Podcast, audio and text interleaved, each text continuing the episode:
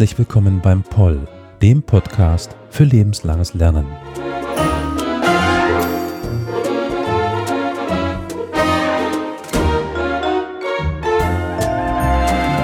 Heute zu Wahrnehmungen und Grenzen. Bevor wir aber dazu kommen, möchte ich ganz herzlich unseren heutigen Gast willkommen heißen. Herzlich willkommen, Herr Professor Dr. Florian Weber. Guten Tag, ich freue mich sehr. Vielleicht ganz kurz zu Ihrer Person, bevor wir zum Thema kommen. Sie sind seit April 2019 Juniorprofessor für Europastudien hier an der UDS mit dem Schwerpunkt Westeuropa und Grenzräume, also an der Universität des Saarlandes. Sie waren zuvor an der Ebert-Karls-Universität in Tübingen, aber auch an der Hochschule Weinstefan Driesdorf, der Technischen Universität Kaiserslautern, Friedrich-Alexander-Universität Erlangen-Nürnberg und auch ein Projektmanager bei der Region Mainfranken GmbH. Also sie haben sowohl die wissenschaftliche Karriere als auch äh, die wirtschaftliche Karriere oder die freie wirtschaftliche Karriere. Studiert haben sie in Mainz, aber auch in Paris. Das wird dann auch noch manchmal wichtig, wenn wir reden. Wenn es über Frankreich geht, haben sie natürlich auch sehr große Expertise.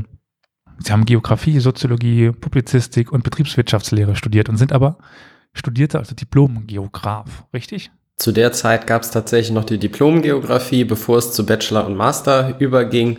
Und äh, der Werdegang zeigt tatsächlich so ein bisschen das, was vielleicht auch für die Geografie typisch ist, dass man in unterschiedliche Bereiche reinschaut, in unterschiedlichen Bereichen arbeitet.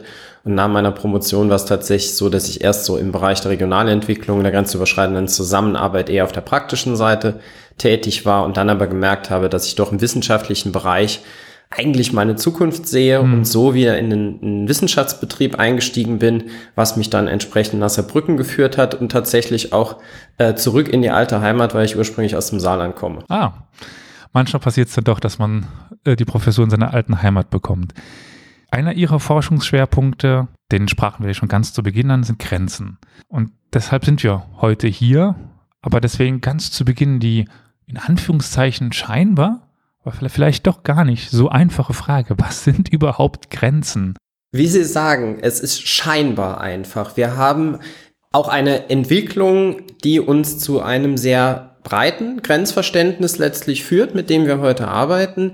Wir kommen mal in der Rückschau traditionell daher, dass Grenzen so eigentlich wie Linien gedacht werden, Unterscheidungen. Die vielleicht traditionelle Grenzraumforschung, Border Studies, haben sich auch wirklich so mit nationalstaatlichen Grenzziehungen auseinandergesetzt. Das wären dann so Grenzverläufe gewesen, die sich dann im Zeitverlauf vielleicht auch mal äh, wandeln, so wie die Grenzen zwischen Deutschland und Frankreich vielleicht.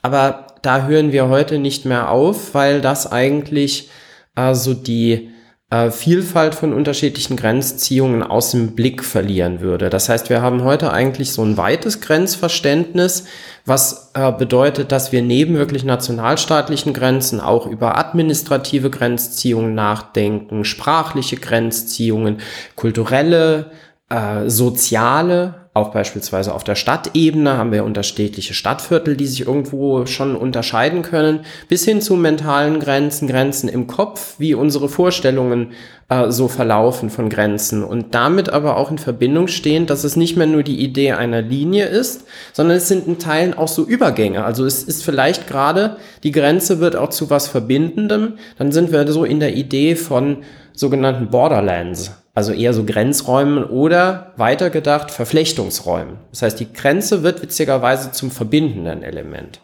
Da sind wir in einem der prädestinierten Räume dafür mit dem Saarlux-Raum, immer schon Grenzgebiet und so weiter. Aber wenn Sie das jetzt schon so angesprochen haben, dass sich auch in der Forschung das verändert hat, was Grenzen überhaupt sind, wahrscheinlich auch für uns Menschen, wenn man da vielleicht mal die historische Perspektive ein bisschen anführt. Grenzen haben sich schon immer verändert. Grenzen war nie fest, was Grenze jetzt bedeutet, oder?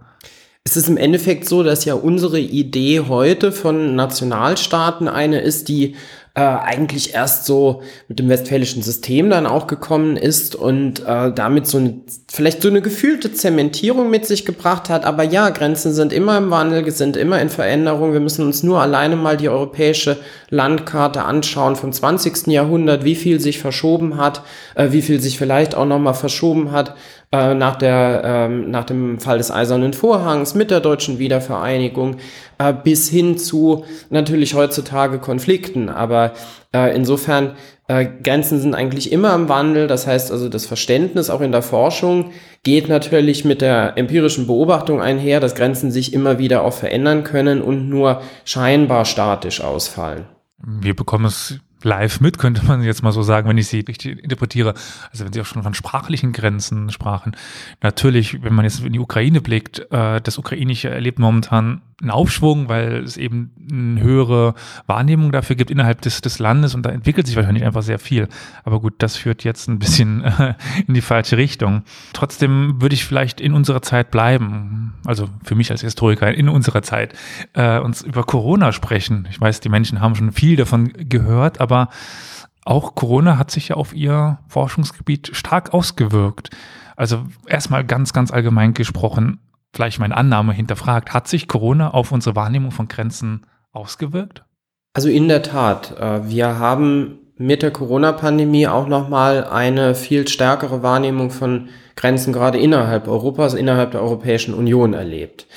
Also zunächst mal ist es so, dass würde ich sagen, so als für mich als Forscher sich im Zuge der Pandemie, so perfide es vielleicht auch ist, ein ganz neues Forschungsfeld ergeben hat, weil wir würde ich sagen, auch viele unterschiedliche Grenzräume auch geschaut haben, Verflechtungsräume, natürlich auch hier auf die Großregion Salur-Lux, aber üblicherweise auch auf viele andere oder auch eher vielleicht unerwartete oder äh, weit weg liegende äh, Grenzräume, weil das Naheliegende erforscht man vielleicht nicht ganz so sehr.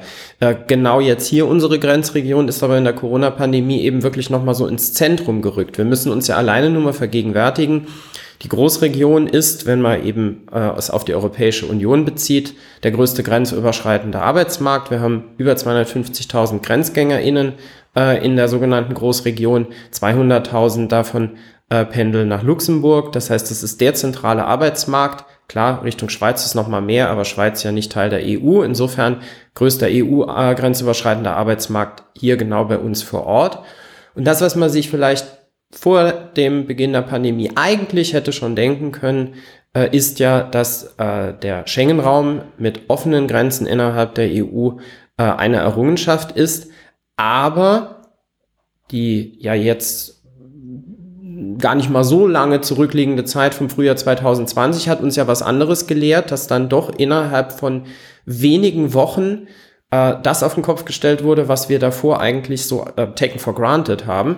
nämlich, dass wir es mit offenen Grenzen zu tun haben, äh, dass wir Grenzübergangsstellen wieder verstärkt kontrollieren und dass wir einige Grenzübergangsposten sogar äh, wieder schließen, damit für GrenzgängerInnen enorme Umwege in, äh, die in Kauf nehmen mussten, äh, dass aber auch Familien voneinander getrennt wurden, dass äh, diejenigen, die sich auch eingestellt haben, auf der anderen Seite der Grenze einzukaufen, das nicht mehr so tun konnten, große äh, Wege zur nächsten Stadt äh, in Kauf nehmen mussten, gerade auf der äh, lothringischen Seite. Also damit sind die nationalstaatlichen Grenzen, die so in den Hintergrund gerückt sind, plötzlich wieder da gewesen. Also ja, diese in dem Fall wirklich so nationalstaatliche Grenze ist wieder da gewesen, durchaus zeitweise als die versperrte und kontrollierte, also vielleicht die, die physische Marke, nur viel mehr ja jetzt, was bis jetzt wirkt, über die letzten Jahre gewirkt hat, die Grenzen im Kopf. Es wird wieder drüber nachgedacht, äh, will ich denn tatsächlich äh, in, äh, auf der deutschen Seite arbeiten von Frankreich aus? Vielleicht könnte mir ja wieder drohen, dass ich nicht zum Arbeitsplatz komme. Äh, wie viel ist da eigentlich die europäische Idee wert? Also da würde ich schon sagen, es sind dann jetzt seit ein paar Jahren weniger äh, diese physischen Grenzsicherungsmaßnahmen, sondern es sind die Folgen bei mhm. uns im sozialen, im kulturellen, äh, im politischen, das wirkt nach und gerade in unseren Köpfen. Also ich bin Jahrgang 93 und ich habe Schengen natürlich voll miterlebt äh, und kannte die Zeit davor im Endeffekt gar nicht. Ich meine, ich habe als Kind noch mitbekommen in Kroatien oder wie da mal kontrolliert worden ist. Das war ganz besonders. Und wenn man das aber außerhalb der Europäischen Union schaut und dann plötzlich merkt, das ist ganz normal, wenn man ausreist, dass man über Grenzen drüber muss, das, das ist für viele so normal gewesen. Einfach, man geht doch nach Frankreich. Ähm, ich habe eine äh, Bekannte von, von außerhalb der Europäischen Union und die fand das total abstrus. Dass, ich gehe mal kurz nach Frankreich, ich bin wieder da, ich gehe nach Frankreich, ich fahre nach Luxemburg. Das, allein die Vorstellung, jederzeit Raum, Nation, Land zu, zu, zu wechseln, das ist, war dort gar nicht so ver verwurzelt, wie es für mich Normalität ist. Also Da kann ich Ihnen nur zustimmen, dass äh, sich das natürlich dann während Corona dann nochmal sehr ver verändert hat. So Frankreich macht nochmal zu.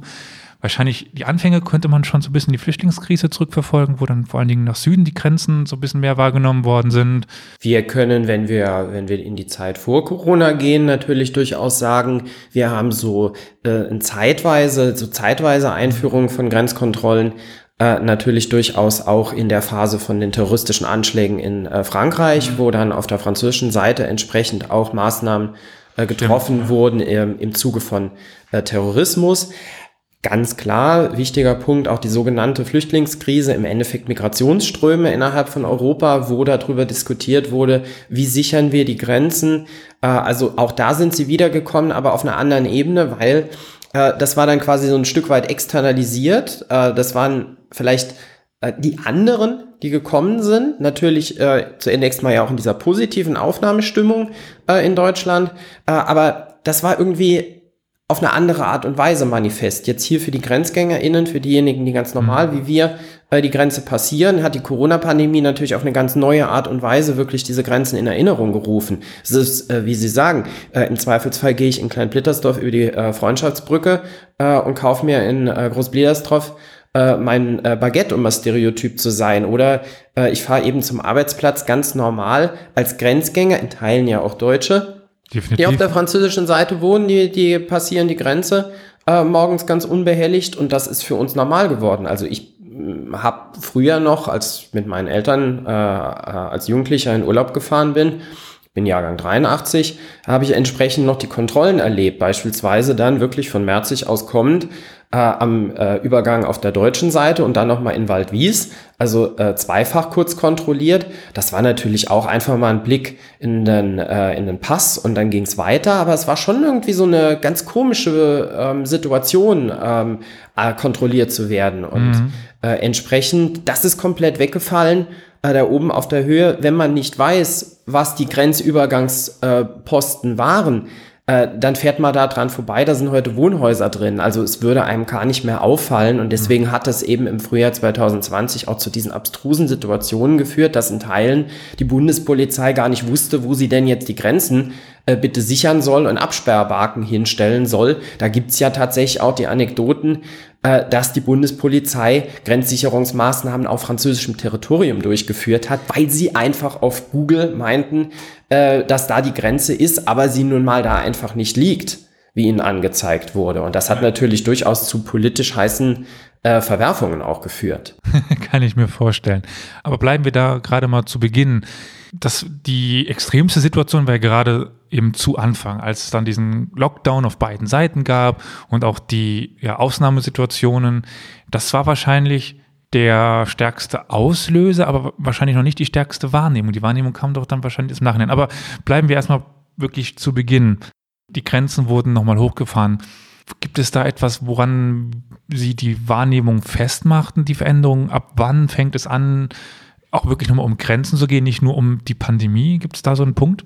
Also es ist natürlich so, dass diese unterschiedlichen Maßnahmen vielleicht eher äh, so, ein, ähm, so gewisse Lockdown-Maßnahmen auf der deutschen Seite gegenüber einem extrem starken Confinement äh, in Frankreich, wo man sich in Teilen ja nur noch einen Kilometer für kurze Zeit um die eigene Wohnung bewegen konnte, schon unterschiedliche Auswirkungen hatte. Das heißt, das hat natürlich auch alleine schon mit Grenzziehungen zu tun, in Frankreich auf ganz starke Weise. Das heißt, dann waren ja in der französischen Logik auch Einschränkungen für die Sicherung des nationalen Territoriums gar nicht mehr so erforderlich, weil jeder einzelne ja begrenzt wurde. Äh, es ist nur eben die Argumentation gewesen des deutschen Bundesinnenministeriums, mitgetragen von verschiedenen Bundesländern, dann auch eben vielleicht jeweils die nationale Bevölkerung zu schützen äh, oder diesem ungleichen Pandemie-Entwicklungsprozess äh, zu begegnen. Hotspot auf der französischen Seite, aber in Teilen ja eher erstmal äh, am Ober, also am Oberrhein. Ähm, das hat zur Folge, dass eigentlich am Anfang auch das Departement Moselle bei uns direkt in Grenznähe noch gar nicht so sehr betroffen war. Dann ist es ja auch eine Frage, wie wir die Fälle gemessen haben, äh, wie viel dann irgendwann auch getestet wurde. Aber gerade in der Anfangsphase war es dann ein, wir führen verstärkte Grenzkontrollen von deutscher Seite aus ein. Drei Tage später, dann im März, äh, die Sicherung von Grenzübergangsposten und Schließung von Grenzübergangsposten nochmal deutlich stärker. Das große Problem liegt in der Kommunikation. Also es ist letztlich eine Frage, mit wem man spricht. Äh, die deutsche Seite sagt ganz klar, wir haben auch mit Paris kommuniziert, aber im französischen System bedeutet das nicht automatisch, dass dann auch die regionale Politik informiert äh, wurde. Das heißt also, es ist vor allem gerade am Anfang eine Frage der Kommunikation. Wäre das transparenter kommuniziert worden, wäre es wahrscheinlich immer noch schwierig genug gewesen, aber es waren viele vor den Kopf gestoßen, ob der deutschen Maßnahmen. Und das hat sich dann sehr schnell im Kopf verankert, weil das diese drastische Sichtbarkeit hatte. Mhm. BundespolizistInnen, äh, die von letztlich im gesamten Bundesgebiet kamen und gar nicht so diese Grenzsensibilität haben, in Verbindung damit, dass die dann ja in Teilen auch Bilder produziert haben, wo sie ihr Maschinengewehr äh, über der Schulter hatten, ein unsichtbares Virus bekämpfen, äh, wir halt nicht mit äh, dem Maschinengewehr über der Schulter. Also wir produzieren aber gewisse Bilder, die sich immer mehr verfestigen, die medial in den äh, weiter transportiert werden. Also in den Köpfen hat sich sehr schnell verfestigt, ach, die Deutschen sichern gegenüber ähm, der französischen Seite. Und es war dann ja auch häufig so von den Franzosen die Rede, die dann gestoppt werden sollen. Aber wir hatten ja auch genug Deutsche auf der französischen Seite lebend. Also es ja. war Thema eigentlich der GrenzgängerInnen. Äh, ja, also insofern dieser äh, Anfangsprozess der Pandemie ist einer, der sehr, sehr stark von einer, äh, von der Frage der Kommunikation getragen ist, in einer aber natürlich sehr unübersichtlichen Gemengelage. Es wäre nur einfach in einem europäischen Gedanken schön gewesen, äh, wenn man sich gemeinschaftlich zu Maßnahmen entschieden hätte innerhalb der EU. Äh, das ist aber eher schon letztlich weniger die Forschungsperspektive von außen, sondern eher jetzt meine Haltung als, als Europäer. Das wäre schon so ein bisschen meine nächste Frage, wo ich mal ein bisschen anschließen wollen würde. Also die Argumentation oder die politische Argumentation in Frankreich war eher die Grenzen des Einzelnen zu setzen. Ähm, ich erinnere mich auch noch dran, dass äh, nur die Leute mit dem Hund durften dann irgendwie raus. Dann haben sich alle Leute plötzlich den Hund angelegt äh, oder haben sich den Hund geteilt. Der Hund ist dann rund ge gegangen. Äh, und in Deutschland, also man durfte ja noch weiter als einen Kilometer raus und so weiter und so fort, aber da waren die, die Landesgrenzen eben dicht. Also so politisch die Argumentation in Frankreich äh, eher die Grenzen des Einzelnen und in Deutschland die Grenzen um Deutschland beziehungsweise auch nochmal Bundesland spezifisch, weil deutscher Föderalismus, jedes Bundesland hat seine eigene Suppe ge gekocht. Also diese politischen Ausprägungen können wir feststellen zu Beginn. Ich würde mal sagen, es ist äh, auf der deutschen Seite in jedem Fall dieses Bestreben gewesen, äh, nationalstaatliche Grenzen vor dem Hintergrund des Pandemiegeschehens äh, zu sichern. Aber wir haben ja auch, wir haben ja auch einen gewissen Flickenteppich, wir haben äh, unterschiedliche Entwicklungen. Für die deutsche Seite war es vielleicht ein Stück weit praktisch, dass zum Beispiel Dänemark, Polen, Tschechien ihrerseits agiert haben mit Grenzsicherungsmaßnahmen. Das heißt, dort war es nicht so sehr erforderlich. Gegenüber der Schweiz, äh, Frankreich, Luxemburg äh, wurde dann diese Notwendigkeit beispielsweise gesehen.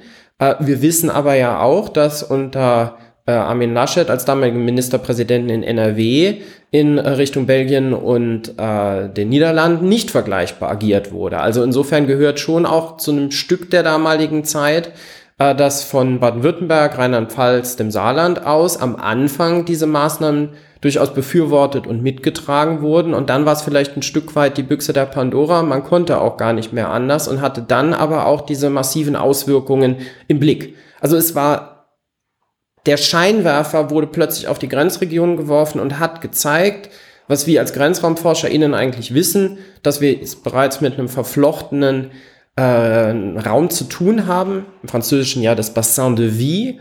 Äh, und diese Entwicklungen, die sich angeschlossen haben, äh, die wurden dann für vielleicht auch einfach mal jetzt für das Saarland genommen, die saarländische Politik erst dann so wirklich sichtbar, nachdem auch zum Beispiel Unternehmen gesagt haben oder auch Kliniken, wie kommen wir denn jetzt bitteschön äh, an unser Personal, äh, das momentan gar nicht weiß, wie sie die Grenze passieren sollen, wo, mit welchen Umwegen, äh, was müssen sie vorlegen an Bescheinigungen.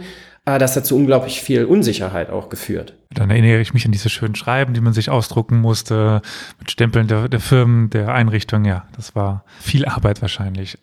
Aber es gab ja diese Grenzschutzmaßnahmen nicht ewig. Also wie hat sich das dann verändert in der Perspektive der beiden Länder? Wir bleiben jetzt vielleicht am besten bei, bei Frankreich Deutschland, bei uns einfach am geografisch nächsten.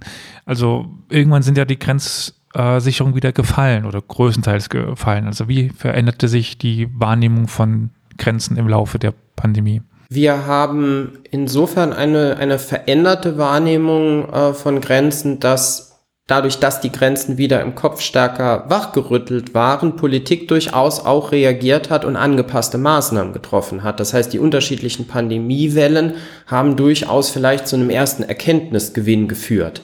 Also mal ganz praktisch gesprochen, nach diesen verstärkten Grenzkontrollen und der Schließung von Grenzübergangsposten zeitweise in der ersten Pandemiewelle haben wir dann in Richtung Herbst durchaus die Schaffung von so einem Korridor, wo äh, entsprechend dann äh, es auch möglich war, in einem Radius die Grenze zu passieren, äh, was jetzt für diejenigen, die weiter weg gewohnt haben, eben nicht so möglich war. Das heißt, wir haben durchaus Lockerungen äh, zeitweise für GrenzgängerInnen. Und dann haben wir nochmal diese erschwerte Situation äh, im äh, Frühjahr äh, 2021 gehabt äh, mit äh, der ähm, Moselle als Virusvariantengebiet hätte eigentlich schon fast wieder diese Grenzsicherungsmaßnahmen zur Folge gehabt, aber äh, dann wurde eben argumentiert, okay, wir machen nur noch Schleierfahndung im Hinterland, positionieren also üblicherweise die Bundespolizei nicht mehr direkt an Grenzübergangsposten in Verbindung damit, dass die Regelung getroffen wurde, Testpflicht alle 48 Stunden in negativer Test. Ganz klar, es gab auch dagegen äh, Proteste von GrenzgängerInnen, durchaus natürlich nachvollziehbar. Kriegen Sie mal auf der französischen Seite im Zweifelsfall einen Test an einem Sonntag, üblicherweise dort ja ganz stark in den äh, Apotheken, in Pharmazie, äh, schwierig. Äh, also insofern durchaus auch Verstimmung, nur sehr positiv letztlich äh, die beispielsweise äh, Schaffung innerhalb von kürzester Zeit von dem deutsch-französischen Testzentrum an der Goldenen Brem. Die Franzosen sind mit in die Bütt gesprungen, haben es mitgetragen und die saarländische Seite hat da in dem Fall sehr pragmatisch innerhalb kürzester Zeit eine Lösung getroffen. Denken Sie an Verwaltung und administrative Strukturen. Normalerweise dauert sowas im Zweifelsfall Monate. Es ging innerhalb von kürzester Zeit und hat dann dort Testmöglichkeiten geschaffen, äh, die dann diese Möglichkeiten zum Grenzübertritt getestet äh, deutlich vereinfacht haben. Und die erste Anzahl an Tests hat ja auch gezeigt, dass da die GrenzgängerInnen nie äh, äh, Treiber der Pandemie eigentlich waren. Also insofern war das eigentlich nur folgerichtig, nicht nochmal mit Grenzsicherungsmaßnahmen zu arbeiten. Also insofern gewisser politischer Lerneffekt über die Phasen der Pandemie. Und wenn wir jetzt das Jahr 2021 verlassen, vielleicht schon in Richtung 2022, wo in der öffentlichen Wahrnehmung Corona immer weiter zurückging und auch in der Politik. Äh, ich will es jetzt nicht Nachklang nennen, aber irgendwie, also wie ist dann die Wahrnehmung in dem ja langsam Abklingen der Pandemie? Ich würde sagen, wir haben eben gerade durchaus, wird ja jetzt gerne auch von Polykrise gesprochen. Wir haben es mit multiplen Krisen zu tun, wo vielleicht die eine jetzt ein Stück weit auch nochmal stärker die andere ablöst. Äh, die, ähm, der Ukraine-Krieg ist natürlich eine große Thematik, Energiekrise äh, damit äh, einhergehend. Also insofern ist vielleicht die Corona-Pandemie mit ihren Auswirkungen auf Grenzregionen ein Stück weit in den Hintergrund gerückt. Äh, allerdings schafft das möglicherweise eben auch eine schlechte Ausgangslage für äh, künftige Krisensituationen. Das heißt also, es wäre eigentlich schon für Politik sinnvoll, sich noch sehr viel stärker als vielleicht gefühlt derzeit äh, sich mit dem Management vom Pandemiegeschehen auseinanderzusetzen und auch der Frage von äh, Grenzen. Also äh, das ist etwas, wo es ja letztlich so um die Resilienz, die Krisenfestigkeit von grenzüberschreitenden Verflechtungsräumen geht.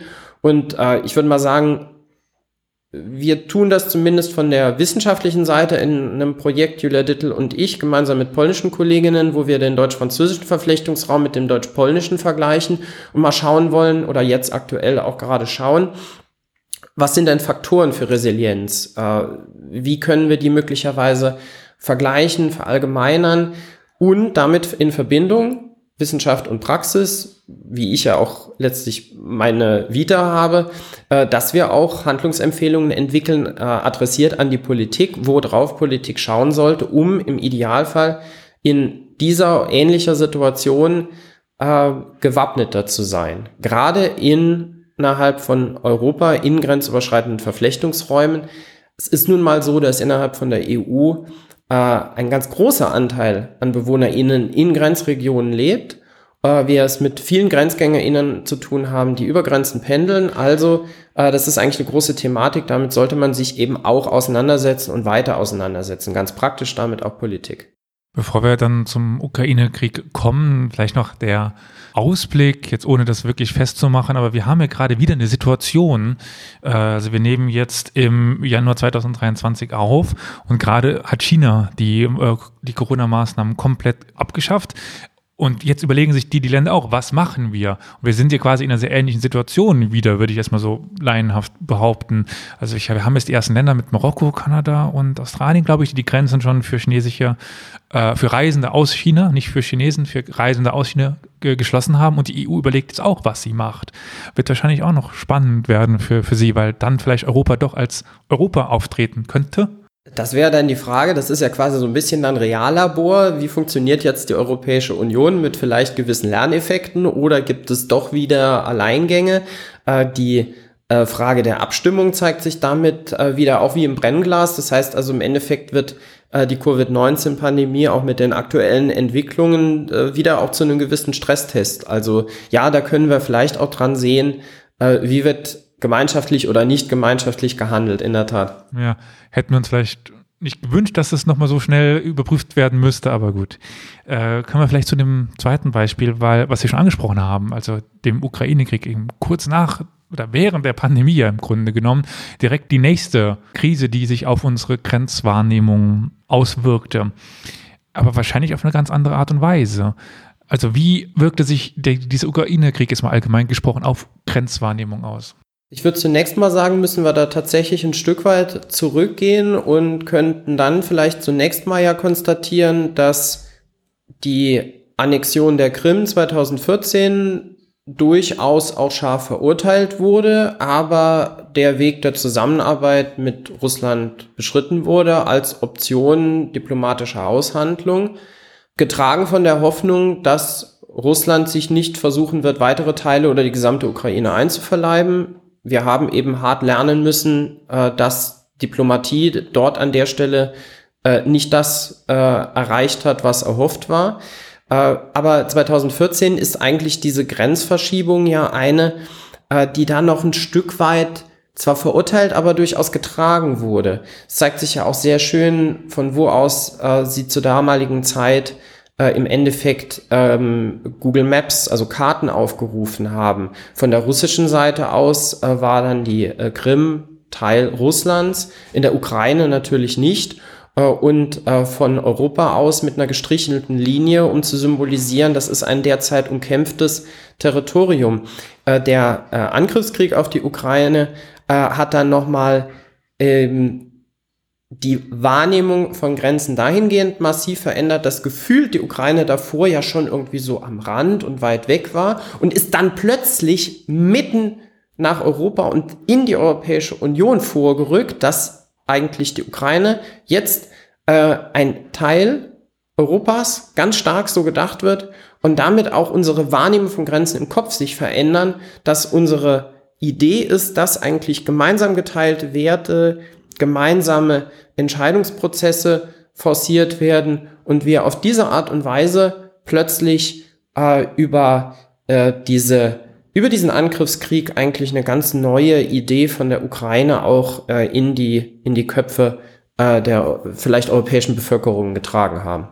Würde ja fast wetten wollen, dass wenn man vor dem äh, Angriffskrieg, also nicht schon bei der äh, Annexion der Krim, sondern erst später, wenn man eine Fußgängerzone Menschen fragen würde auf einer Karte die, ohne Bezeichnung, wo liegt die Ukraine, trotz dass es einer der flächenmäßig größten Staaten Europas ist, dass die wenigsten genau hätten definieren können, wo es liegt letztlich, das ist sowieso eine Beobachtung ganz grundsätzlicher Art. Die Vorstellung von äh, so einer räumlichen Strukturierung, die fällt sehr, sehr unterschiedlich aus. Mhm. Das wissen wir allgemein im Hinblick auf Forschungsergebnisse. Äh, aber ganz klar, also die, die Verortung der Ukraine wäre wahrscheinlich für einige durchaus sehr, sehr schwer gefallen, ganz klar. Mhm. Aber wahrscheinlich, wenn Sie jetzt über die, äh, das Rücken der Ukraine in das Wahrnehmungszentrum Europas bezieht sich wahrscheinlich nicht nur ausschließlich auf die Ukraine, auch umliegende Staaten. Also der komplette Raum Südost, Osteuropa ist wahrscheinlich in der Wahrnehmung viel stärker geworden. Also Belarus, ich meine, es fing damals auch plötzlich an, dass keiner mehr Weißrussland sagte, sondern plötzlich alle nur noch Belarus. Gut, von Moldau will ich jetzt noch nicht sprechen, aber auch Polen und das Verhältnis vielleicht zwischen Polen und der Ukraine, Russland. Also insgesamt die Wahrnehmung des osteuropäischen Raums ist wahrscheinlich stärker geworden. Der osteuropäische Raum hat ein neues, stärkeres Bewusstsein bekommen, auch mit der Frage, welche Koalitionen sich vielleicht auch innerhalb der Europäischen Union äh, bilden, äh, mit Ungarn, mit Polen, äh, mit äh, der jeweiligen Haltung letztlich auch äh, zu äh, dem Ukraine-Krieg äh, da haben sich ja dementsprechend auch durchaus neue Konstellationen und Koalitionen innerhalb der Europäischen Union gegeben, äh, wo davor in vielen Fällen der Dissens sehr groß war, äh, hat sich ja doch eine sehr viel stärkere, breitere Basis für eine europäische Solidarität auch äh, abgezeichnet. Äh, das steht und fällt natürlich mit auch einer veränderten Wahrnehmung äh, Mittelosteuropa und einem ganz neuen Blick letztlich hm. auf Mittelosteuropa. Ja. Und Sie hatten ja schon die Politik angesprochen, die wahrscheinlich auch das Ganze aufgegriffen hat. Also Osteuropa, Grenzen in Osteuropa spielt wahrscheinlich seitdem in der Politik eine viel größere Rolle und auch der Umgang damit. Aber wahrscheinlich ändert sich das oder hat sich das auch im Laufe der Zeit geändert. Es stellt sich natürlich ganz grundsätzlich die Frage, ob damit auch die Grenzen letztlich äh, zunächst mal der Europäischen Union, mhm. wenn wir uns äh, Estland, Lettland, Litauen, Polen anschauen, unangetastet bleiben. Da war ja auch durchaus die Sorge im Raum stehend, äh, dass vielleicht Russland durchaus noch mal noch größeres Großmachtstreben an den Tag legen könnte oder auch äh, letztlich ähm, weitere Länder betreffend. Also das ist eine Thematik, die sich innerhalb von kürzester Zeit ins Bewusstsein stärker gerückt hat, äh, die stärker ins Bewusstsein gerückt ist und auch, äh, aber in einem, in einem permanenten Wandel sich auch befindet. Also durch diese Beschleunigung der Ereignisse ähm, seit, dem, seit dem Frühjahr 2022 äh, muss man schon auch sagen, dass sich dort vieles, was davor vielleicht weniger im Blick war, ins Blickfeld gerückt ist und dann auch sehr dynamisch ausfällt und damit auch die Vorstellung von Grenzen, von Zugehörigkeiten, von Solidarisierungsprozessen äh, das ist in einem äh, extrem äh, starken Beschleunigungsprozess eigentlich eingegangen. Also könnten wir auch so ein bisschen resümieren, dass sowohl die Corona-Pandemie als auch der Ukraine-Krieg unsere Wahrnehmung unserer Region, unseres Landes, unserer, sagen wir mal, also nicht Kontinent, aber also wie jetzt Westeuropa, was, was kenne ich mich nicht aus oder weiß ich nicht, ob es dafür eine Bezeichnung gibt, aber auch eben der Europäischen Union und Europas. Also all das hat sich in den letzten Jahren massiv verändert äh, dadurch, dass es also eben durch die beiden größten Krisen, die wir da jetzt eben nennen können mit äh, Corona und äh, dem Angriffskrieg. Also Europa befindet sich, wie schon immer, sehr stark im Wandel. Wir erleben aus meiner Sicht jetzt wieder mal starke Veränderungsprozesse, die über die, ja, wenn man so will, letzten Jahrhunderte ja ähm, nicht, also eigentlich zur Normalität gehört haben, wenn wir uns alleine die äh, vielfältigen äh, Auseinandersetzungen, kriegerischen Handlungen im 20. Jahrhundert anschauen, was vielleicht in den letzten Jahrzehnten ein Stück weit ruhiger geworden äh, nach dem Fall vom Eisernen Vorhang. Auch da gab es natürlich immer wieder Konflikte und Fragen von Grenzziehungsprozessen aber wir haben weniger gefühlt vielleicht innerhalb Europas über Grenzen äh, nachgedacht und gesprochen. Äh, eigentlich eher europäischer Erweiterungsprozess, äh, durchaus auch äh, Krisenhaftigkeiten der EU, aber vielleicht äh, ist also deutlich mit der äh, Corona-Pandemie ist die Frage von Grenzen innerhalb der Europäischen Union nochmal wesentlich virulenter geworden mhm. und der ähm, Angriffskrieg auf die Ukraine hat diese territoriale Integrität innerhalb äh, letztlich so Europas äh, angegriffen äh, und unterminiert. Und das ist natürlich aus einem nationalstaatlichen Gedanken heraus, dass die Länder der EU sind, wie sie sind, natürlich hochproblematisch äh, aus so einer Idee. Äh, dass Veränderungsprozesse immer wieder passieren können, das ist forschungsbezogen so, aber normativ gedacht äh, ist es natürlich hochgradig problematisch äh, und zu verurteilen, wenn äh, Russland einen in sich handlungsfähigen Staat wie die Ukraine angreift. Also insofern, wir befinden uns da auch als ForscherInnen in einem Solidarisierungsprozess und äh, blicken da ähm, durchaus auf diese ganzen Umbrüche jetzt aus einer Grenzraumforschungsperspektive natürlich vielleicht nochmal äh, verstärkter und durchaus vielleicht auch manches Mal involvierter.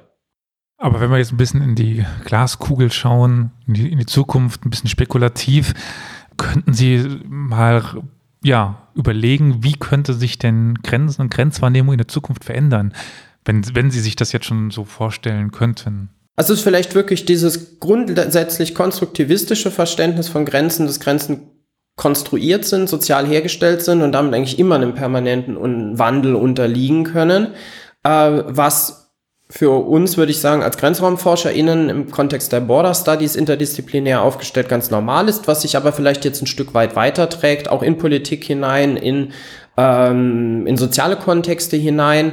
Also insofern, Grenzen werden sich immer wieder verschieben, wir werden immer stärker vermutlich auch hier in der äh, im Verflechtungsraum Salo-Lux der Großregionen weitergedacht, äh, zu so grenzüberschreitenden Verflechtungsräumen kommen. Das ist eher so diese Borderlands-Idee. Das wird, würde ich sagen, vermutlich äh, stärker in ähm, das Bewusstsein rücken.